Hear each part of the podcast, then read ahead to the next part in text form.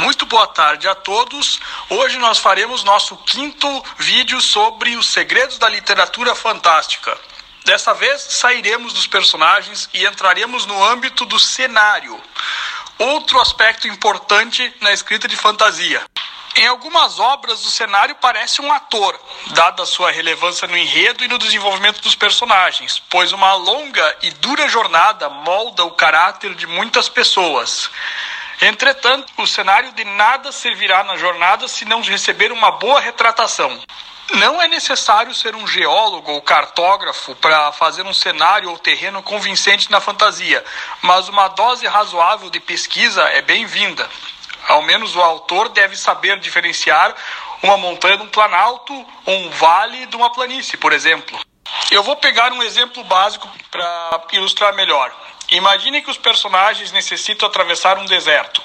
Não basta apenas citar que ele é feito de areia. Afinal, mesmo os desertos do mundo possuem suas diferenças. O Saara, não é pare... que fica na África, não é parecido com o Atacama, que fica na América do Sul, por exemplo. Quando fizer um cenário, lembre-se, faça essas perguntas. Como é a vegetação, caso ela esteja presente? Que animais e perigos aguardam pelos personagens? É necessário também lembrar que, se um dos personagens for nativo dessa região, deve se destacar o quão eficiente ele é em, em conhecer seus segredos ou atravessá-la em comparação com seus companheiros que vieram de outras terras.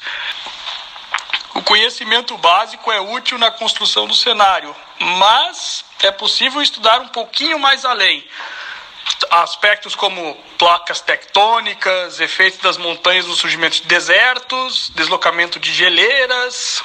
É necessário frisar que o ambiente não se refere apenas à natureza e também a cenários artificiais, como cidades ou pontes, castelos. De novo, a regra de colecionar imagens pode ser útil aqui.